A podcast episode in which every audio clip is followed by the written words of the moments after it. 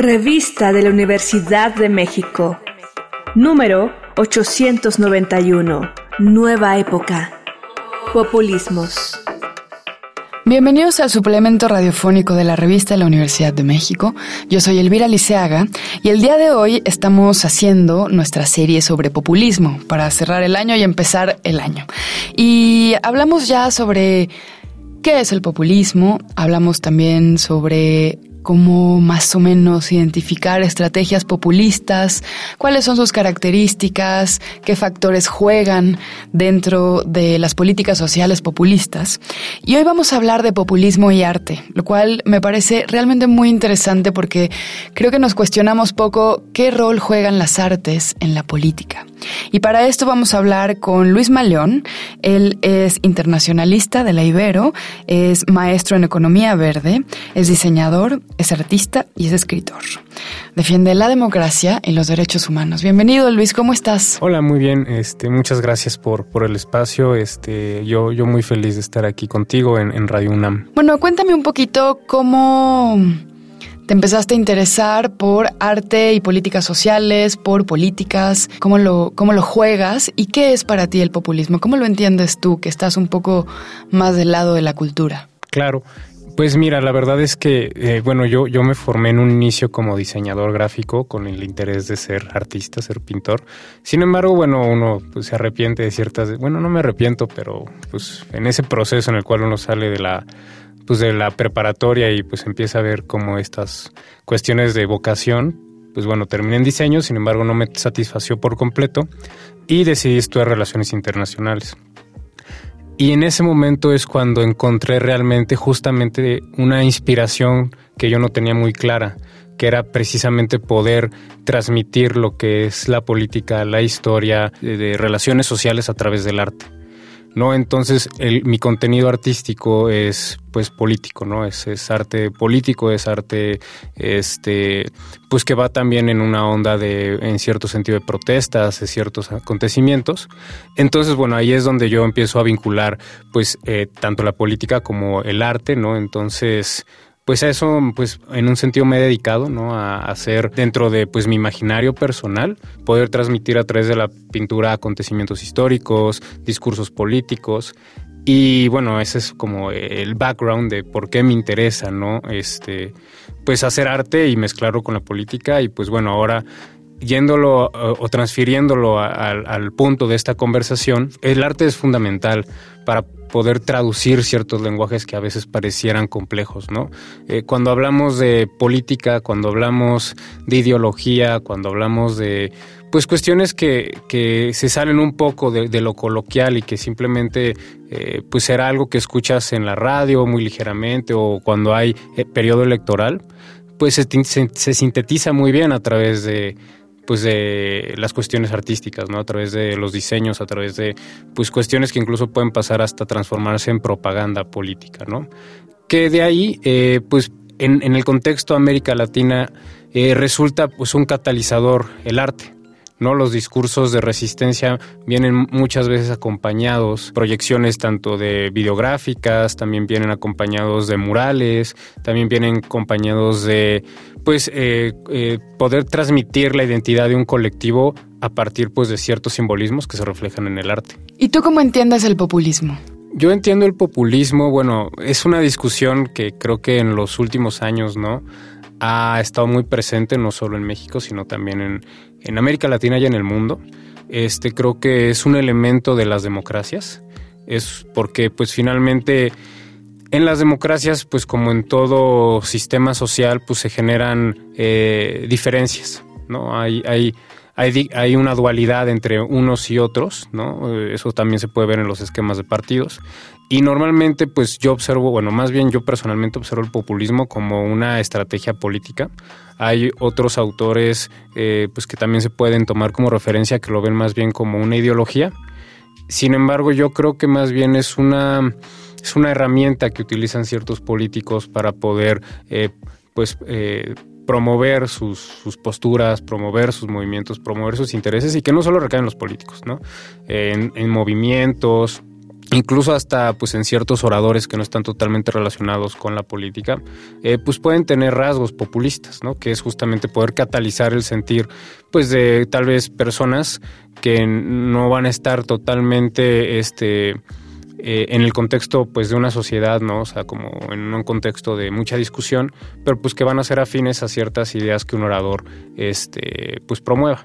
¿no? Así yo lo entiendo. Me interesa mucho lo que dices porque si bien esta serie de programas la pensamos desde la política, por obvias razones, es impresionante cómo podemos encontrar estrategias populistas en la crianza, en la educación, en el fútbol, ¿no? En un montón de aspectos de nuestra vida cotidiana donde hay jerarquías, donde hay personas con poder, donde hay personas con necesidad y, donde hay sobre todo cálculo, estrategia, ¿no? Eh, cualquiera que esté escuchando este programa y sea padre o madre, sabrá que alguna vez ha sido populista. Seguramente, ¿no? Y que de hecho creo que, creo que el mejor ejemplo de todos los que acabas de mencionar es el fútbol. El fútbol es de lo más populista que existe, ¿no? Es el sentir del, del, del poder popular referente tal vez ahorita que son épocas mundialistas a tu nación. No, o sea, dejas todo por ver el partido, dejas todo por eh, eh bueno, realzar a tus ídolos, ¿no? Este, pues que están jugando en el campo, ¿no? Eso creo que es un ejemplo muy claro de qué es el sentir populista, ¿no? Y que sí me gustaría pues decirlo, ¿no? Yo creo que es algo que pues todos hemos sentido alrededor del deporte. ¿No? Este, pues esta, este patriotismo que te emerge, ¿no? Por ejemplo, ¿no? Hablando específicamente de estos populismos que se hacen más referencia hacia la nación, ¿no? Hacia como el poder nacional. Que digo, también se empieza luego a hablar de estas cuestiones como de, ay, bueno, el populismo de América Latina y que se relaciona mucho con las izquierdas, ¿no? Pero también hay populismos de derecha, ¿no?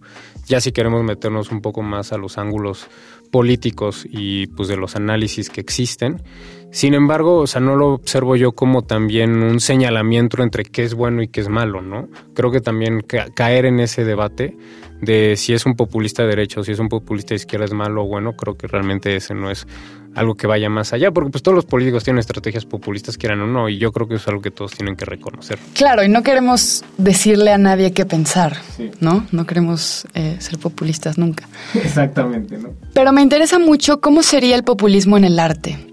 Hay populismo en la pintura, en la música, en el teatro, en el cine. Claro, pues bueno, finalmente, o sea, como estrategia política, muchos líderes que se señalan populistas, eh, pues han utilizado la cultura como pues parte de su catalizador. Este digo, creo que hay grandes referencias, ¿no? Por ejemplo, hay canciones, ¿no? Que podrían pasar en el tono romántico. Por ejemplo, se me viene a la cabeza mucho eh, elementos de Silvio Rodríguez, ¿no?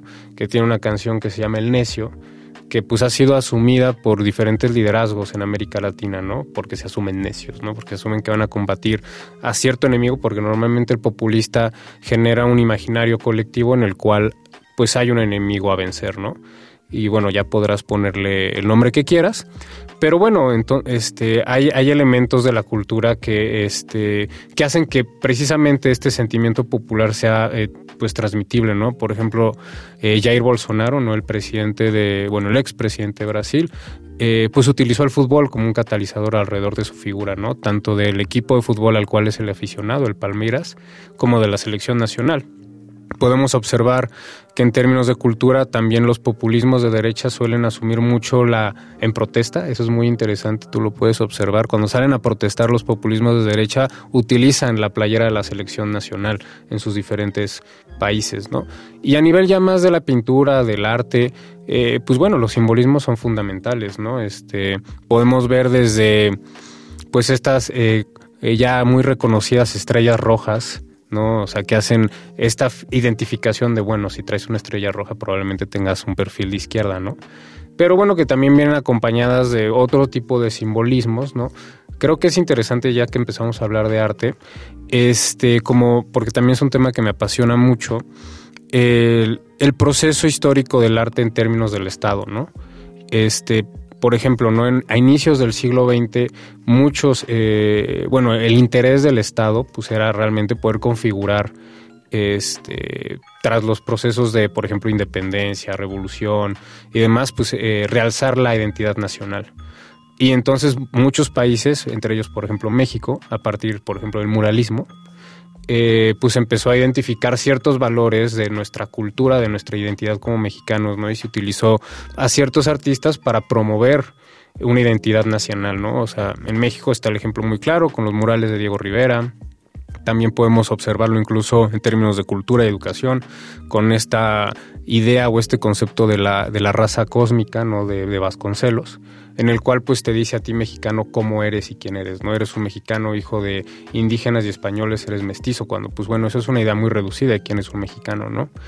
Y entonces, pues justamente en este periodo donde por estos países empiezan a buscar una identidad nacional, pues utilizan el arte para poder catalizarla y que en contrarrespuesta, tiempos después, eh, nacen las vanguardias.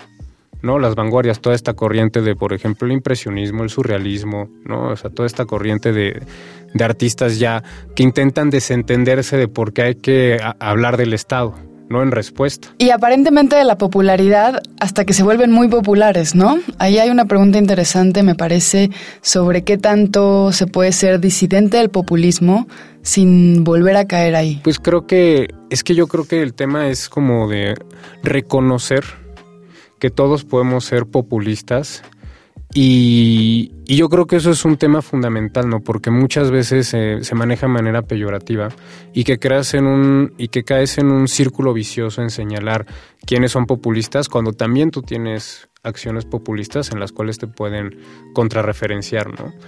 Entonces, por ejemplo, no sé, ya en el debate político que existe hoy en México, en el cual es muy claro, ¿no? Que se señala al, al partido gobernante hoy en día por tener estrategias populistas pues bueno, es que todos los partidos políticos en México utilizan las mismas estrategias, simplemente yo creo que es un tema de capacidades, de quién las puede utilizar en términos de mayor presencia, en términos electorales, en términos de, este, pues ya del hacer de la política, ¿no?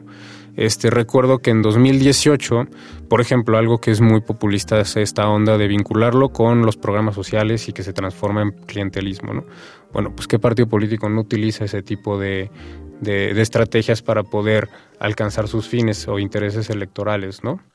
Entonces yo creo que cuando hablamos de, bueno, es que yo soy populista y tú no eres populista, creo que no es algo que realmente vaya a generar un, una definición, ¿no? Eso genera pues la dualidad que mantiene presente el populismo en nuestras vidas. Yo creo que todos deberíamos reconocer, más que nada en el sector cultural, pues muchas veces se apela a romantizar, a idealizar, ¿no? Y eso es altamente, si lo queremos ver en términos pragmáticos, populista. Al crear arte, hay un dilema ético presente ante ser o no ser populista, ¿no? Pero hay una corriente artística que quedó muy mal marcada eh, en, la, en las épocas del fascismo italiano, que es el futurismo.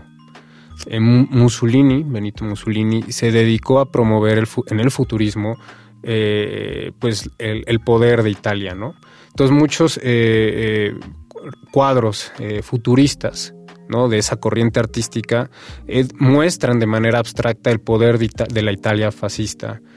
Y, por ejemplo, ese es uno de los grandes riesgos que existen, ¿no? Entonces, pues termina siendo también una condición incómoda de la cultura, ¿no? Porque, pues, por ejemplo, ¿no? Eh, los cuadros, los artistas futuristas italianos, pues nunca pensaron también en su momento que su arte estaría marcado pues con lo que fue la Segunda Guerra Mundial, con lo que fue el fascismo, ¿no? O incluso en la Unión Soviética el realismo social, que es otra corriente artística, pues también termina siendo hoy en día, eh, pues incluso genera un rechazo, tal vez pues si no, no eres afín a la Unión Soviética, pues pues te genera un rechazo, ¿no? Entonces, el populismo transferido en el arte, pues es un mensaje, es un mensaje político. Y ya será de cada quien si lo acepta o lo rechaza pero pues también puede apelar a otro tipo de cuestiones como por ejemplo lo que fue la Segunda Guerra Mundial, que creo que es el ejemplo más claro de cómo el arte puede convertirse en pues también una amenaza, ¿no? En una amenaza social. Con este caso específico el futurismo. Pues hemos llegado al final del programa. Muchas gracias, Luis. No, gracias a ti.